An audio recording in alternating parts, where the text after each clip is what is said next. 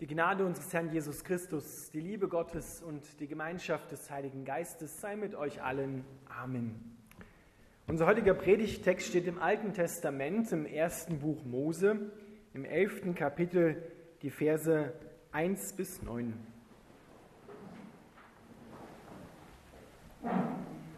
Damals sprachen alle Menschen auf der ganzen Welt die gleiche Sprache. Als die Menschen nach Osten zogen, fanden sie eine Ebene im Land Babel. Dort ließen sie sich nieder und sagten zueinander, lasst uns Ziegel formen und sie brennen. Die Ziegel verwendeten sie als Mauersteine und den Asphalt als Mörtel. Auf, sagten sie, wir wollen eine Stadt errichten mit einem Turm, der bis in den Himmel reicht, ein Denkmal unserer Erhabenheit. Es wird verhindern, dass wir uns über die ganze Welt zerstreuen. Der Herr aber kam aus dem Himmel herab, um sich die Stadt und den Turm anzusehen, den sie erbauten. Siehe, was sie begonnen haben zu bauen. Weil sie dieselbe Sprache sprechen und ein Volk sind, wird ihnen nichts unmöglich sein, was sie sich vornehmen. Kommt, wir steigen hinab und geben ihnen verschiedene Sprachen, dann werden sie sich nicht mehr verständigen können. Auf diese Weise zerstreute der Herr die Menschen über die ganze Erde, und sie konnten den Bau der Stadt nicht beenden. Deshalb wurde die Stadt Babel genannt, weil der Herr dort die Sprache der Menschen verwirrte und sie so über die ganze Erde zerstreute. Lieber Vater im Himmel, wir bitten dich, dass du in unserem Herzen aufzeigst, wo wir selber solche Städte und Türme bauen, ein Denkmal unserer Erhabenheit und dass du uns in die wahre Einheit hineinführst. Amen dürft wieder Platz nehmen.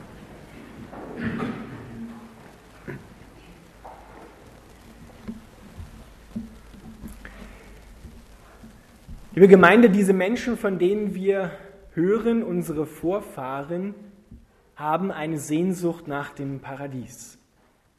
Eine Sehnsucht nach dem, wie dieses Wort heißt, umzäunten Garten, nach dem Land Eden, nach Gott. Und sie versuchen, diese Sehnsucht, dieser Sehnsucht nachzugehen und sie sich zu erfüllen.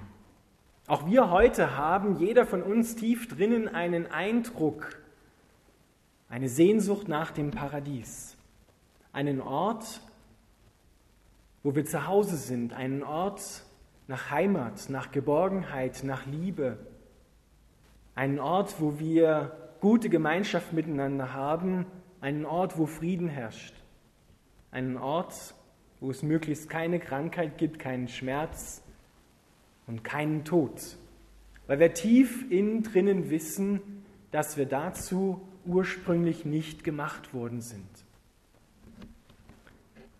Wir befinden uns mit dieser Geschichte kurz nach der Sinnflut. Noah hatte die Arche gebaut und die Sinnflut kam die Sintflut ging vorbei und Noah und seine Söhne bevölkerten wieder die Gegend, in der sie waren. Und die Menschen machten sich jetzt auf nach Osten und kamen in das Land Babel. Dort war der Ursprung. Dort befand sich das Paradies, der Himmel auf der Erde. Dort war das Land Eden. Dorthin zogen sie also zurück um ihrer Sehnsucht nach Gott, nach dem Paradies und nach der Einheit ihrer Gemeinschaft Raum zu geben. Doch wie sie es anpacken, das wird schwierig. Sie ließen sich nieder und sagten, lasst uns Ziegel formen und sie brennen. Und diese Ziegel verwendeten sie als Mauersteine und den Asphalt als Mörtel und sie sagten, auf, lasst uns eine Stadt bauen und einen Turm der bis in den Himmel reicht. Einen Turm, der bis in den Himmel reicht und im Hebräischen ist Himmel immer Plural, Himmelen und es ist der Wohnsitz Gottes, der bis zu Gott reicht. Ein Denkmal unserer Größe, ein Denkmal unserer Erhabenheit, ein Denkmal unseres Könnens, unserer, unseres Stolzes.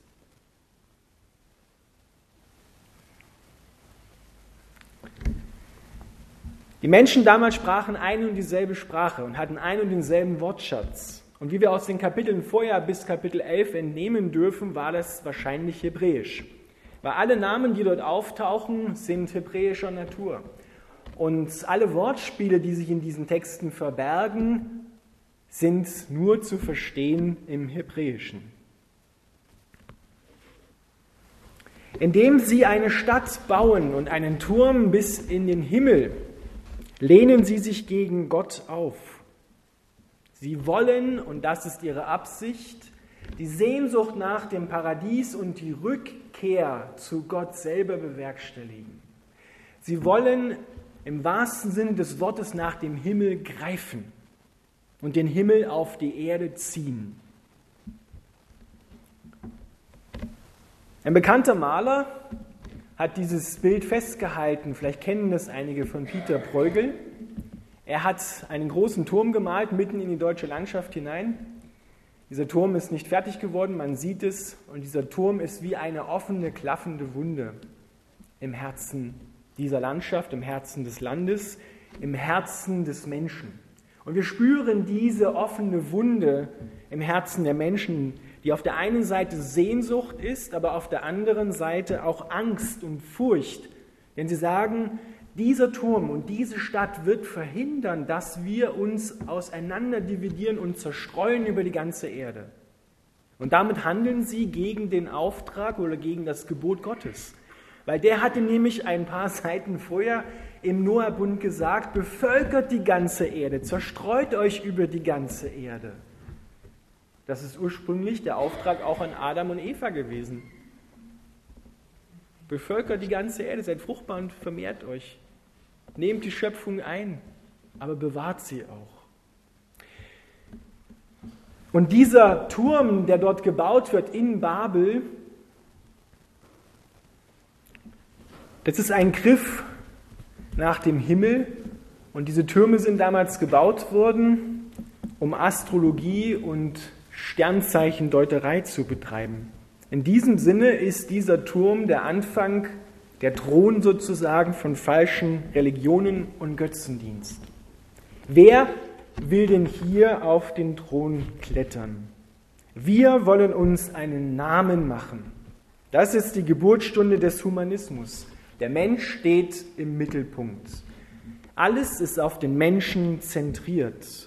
Der Humanismus mit allen falschen Motiven geprägt von Stolz und Überheblichkeit. Und wir hören dann, was Gott dazu sagt.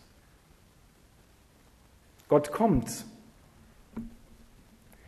Und hier beginnt der Schreiber dieses Textes sogar ein bisschen ironisch zu werden. Er sagt, Gott musste herabkommen, um diesen Turm und die Stadt zu sehen weil er so winzig war aus seiner Perspektive. Er musste direkt herabkommen, weil er es nicht erkannt hatte aus dem Himmel. Von wegen, der reichte bis in die Himmel, bis zu Gott. Er schaut sich das an und sagt, siehe, sie bauen einen Turm und eine Stadt, weil sie, sagt er, ein Volk sind, eine Nation und eine Sprache haben, sind sie sich einig geworden. Und sie werden, weil sie sich so einig geworden sind, weiter so machen, wenn wir sie gewähren lassen. Gott spricht hier in der Wir-Form auch schon ein Hinweis. Wir feiern nächste Woche Trinitatis. Gott, der drei Personen in einer ist. Wir. Lasst uns gucken gehen, was die da unten machen. Aber positiv gesprochen. Gott nimmt Anteil an seinen Menschen. Er schaut, wie es ihnen geht. Er schaut, was sie machen. Aber er stellt auch fest, so wie sie jetzt unterwegs sind mit dieser Furcht und dieser Angst, die auf der anderen Seite, zwei Seiten einer und derselben Medaille, sich in Stolz und Überheblichkeit äußert, läuft es auf Selbstzerstörung hinaus. Und deshalb muss Gott etwas tun. Die Menschen haben ihre Stadt Babel genannt, das heißt im Hebräischen zunächst einmal Tor Gottes. Hier ist der Weg zum Himmel, haben die Menschen gesagt. Hier beten wir die neuen Götter an. Die Sehnsucht nach einer neuen Religion, nach einem neuen Gott, der eigentlich nur ein überhobenes Abbild des Menschen ist, den sie da anbeten wollen. Der heißt dann später in Babylon Marduk. Ja, lässt sich geschichtlich nachweisen. Sie setzen aber eigentlich sich selbst auf den Thron und sagen, wir erklären hiermit Gott den Krieg, weil wir können ohne Gott leben. Wir schaffen es, wieder zurückzukommen. Wir bauen uns selber ein Paradies, in dem wir zu Hause sind. Kommt uns das bekannt vor? Bei allem, was die Menschen in Vergangenheit, in der Geschichte, in der Gegenwart und auch in der Zukunft bauen werden, egal ob es jetzt in Stein gehauene Dinge sind, Denkmäler, große, schöne Gebäude oder auch, wo man sich sonst einen Namen machen kann, das ist immer ein doppeldeutiges Ding. Auf der einen Seite kommt da die Genialität des Menschen zum Vorschein, auch die Kreativität, wie Gott ihn eben gemacht hat, zum Ebenbild, wo er schöpferisch tätig sein kann. Aber wenn wir ehrlich sind, dann können wir uns nicht ganz der Tatsache erwehren, wenn wir auf manche Gebäude schauen und auf manche Denkmäler schauen, dass da der Mensch sich auch einen Namen gemacht hat. Und zwar solch einen Namen, der sich in Überheblichkeit und Stolz äußert sich selber unvergesslich machen, hineinschreiben in die Herzen der Menschen. An manche erinnert man sich ja noch, aber zwei, drei Generationen später kennt man die meisten Leute, die damals sich einen Namen machen wollten, schon nicht mehr. Später wird Gott sagen, wenn du willst, dass dein Name nicht ausgelöscht wird, dann lass dich von Gott retten, denn dann wird dein Name eingetragen in das Buch des Lebens. Und dort hat er ewigen Bestand. Und diesen Menschen, die dort eingetragen sind, denen ging es nicht um ihren Namen in erster Linie, sondern um den Namen Gottes, dass sie Gott die Ehre geben. Und wir müssen heute bei allem, was wir bauen, aufbauen, erbauen, uns fragen, wozu machen wir das eigentlich? Mit welcher Intention, mit welcher Motivation gehen wir an dieses Bauwerk jetzt auch nicht sichtbare Bauwerke und sichtbare, beides. Mit welcher Motivation tun wir das eigentlich? Gott kommt, er beobachtet und er sagt,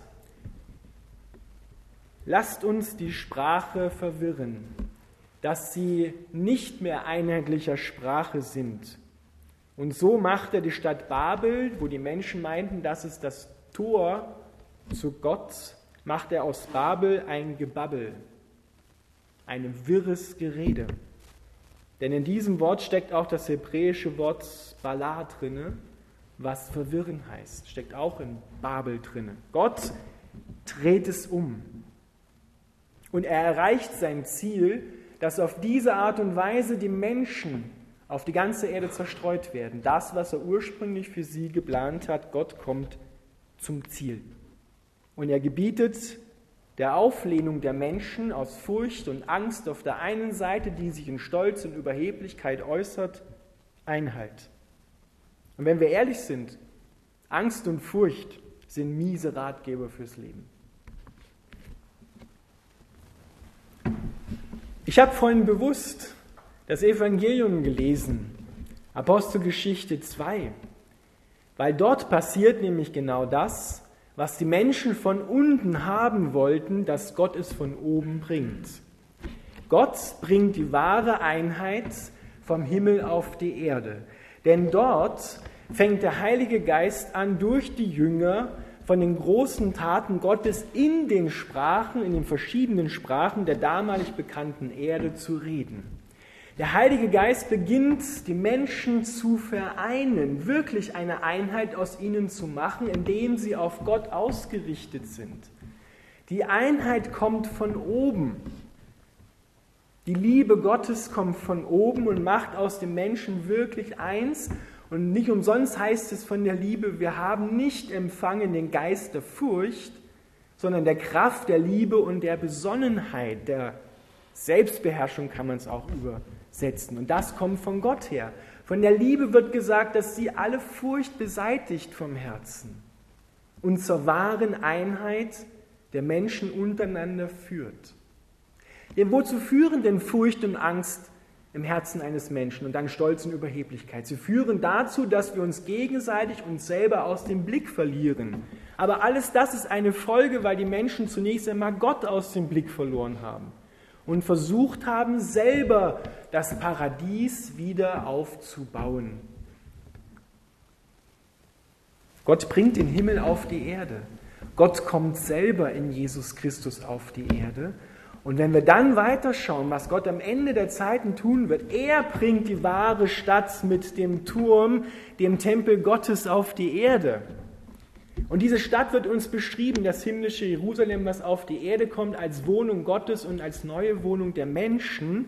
Wenn wir uns die Maße einmal anschauen, die dort beschrieben sind, und es übersetzen in ein geometrisches Gebilde, dann erhalten wir eine Pyramide. Mit einem quadratischen Grundriss und mit einer gewaltigen Höhe, eine Pyramide hatten damals die Menschen, die dieses Zikkurat, so kennt man es aus der Geschichte, und die Pyramiden in Ägypten und auch die Azteken und die Mayas solche Dinger gebaut haben, hatten die eine Ahnung davon, eine Offenbarung davon, wie es im Himmel aussieht? Denn die leben ja noch nicht so weit entfernt vom Paradies, vom Tempel Gottes, der in der Stadt steht. Und diese Stadt kommt auf die Erde herab, aber Gott bringt sie. Gott baut uns eine Stadt. Nicht wir können uns sozusagen hocharbeiten zu Gott. Gott sei Dank muss das niemand. Sich hocharbeiten zu Gott. Sich einen Namen machen, damit Gott aufmerksam wird auf uns. Hallo, hier Gott sind wir. Guck doch mal an, wie toll wir sind. Sondern Gott sagt, ich sehe, was ihr macht. Und ich sehe auch euren Schmerz. Und ich sehe auch eure Sehnsucht. Und ich will sie erfüllen, aber auf meinem Weg, weil ich euch kenne, weil ich euch gemacht habe. Ich weiß doch, wie es euch geht. Und so bringt Gott die Liebe auf die Erde, die alle Angst und alle Furcht vertreibt und in Vertrauen verwandelt. Mit diesem Bild dürfen wir unser eigenes Leben, das Leben der Gemeinde und alles, was in dieser Welt passiert, sehen. Wo versuchst du dich, wo versuchen wir uns, ich nehme mich da nicht aus, hochzuarbeiten bei Gott? Wo versuchen wir uns einen Namen zu machen, damit Gott aufmerksam wird auf uns? Das ist ja das, was das Christentum, ausgehend vom Judentum, so einzigartig macht. Überall müssen die Menschen in anderen Religionen sich hocharbeiten, damit sie aufmerksam werden, damit sie ihren Gott, die Götzen dort versöhnen, damit sie nicht zornig werden. Und hier haben wir einen Gott, der sagt, ich will ganz nah bei dir sein, ich komme zu dir. Du musst dich nicht hocharbeiten, weil du das auch gar nicht kannst und du musst es auch nicht schaffen, sondern ich komme zu dir, ich will so nah bei dir sein in deinem Leben, in deinem Herzen wohnen will ich. So eng verbunden. Und Gott ist nicht enttäuscht über uns, weil der macht sich nämlich keine Illusionen über uns. Du kannst nur enttäuscht sein, wenn du dir eine Illusion gemacht hast. Und die Menschen haben sich damals eine Illusion gebaut und Gott musste diese Illusion enttäuschen, weil es der falsche Weg war und der führt zur Selbstzerstörung. Der führt zum Krieg. Entweder oder. Das ist die Sprache des Krieges. Entweder wir, Gott oder du. Und Gott sagt, sowohl als auch. Sowohl du als auch ich sollen leben. Das sagt Jesus Christus. Ich lebe und auch du sollst leben. Hier geht es nicht um Krieg, den wir niemals gewinnen können gegen Gott. Das ist die frohe Botschaft von Pfingsten. Gott kommt auf die Erde, wird Mensch nimmt dich mit hinein in diese Bewegung, die er bringt auf die Erde, in die Liebesbewegung, möchte, wie ich es gestern in der Predigt gesagt habe, dass du mit einstimmst in diesen fröhlichen Tanz der Dreieinigkeit auf dem Weg zum Himmel, auf dem Weg, wo die Stadt Gottes herabkommt und Himmel und Erde endlich wieder vereint sind. Gott hat das nicht aus dem Blick verloren. dass wir eine Sehnsucht nach dem Paradies haben, sondern er sagt, ich bringe es wieder, das Paradies. Ich bringe dich wieder zurück ins Paradies, denn dort gehörst du hin, in die Gemeinschaft mit mir. Amen.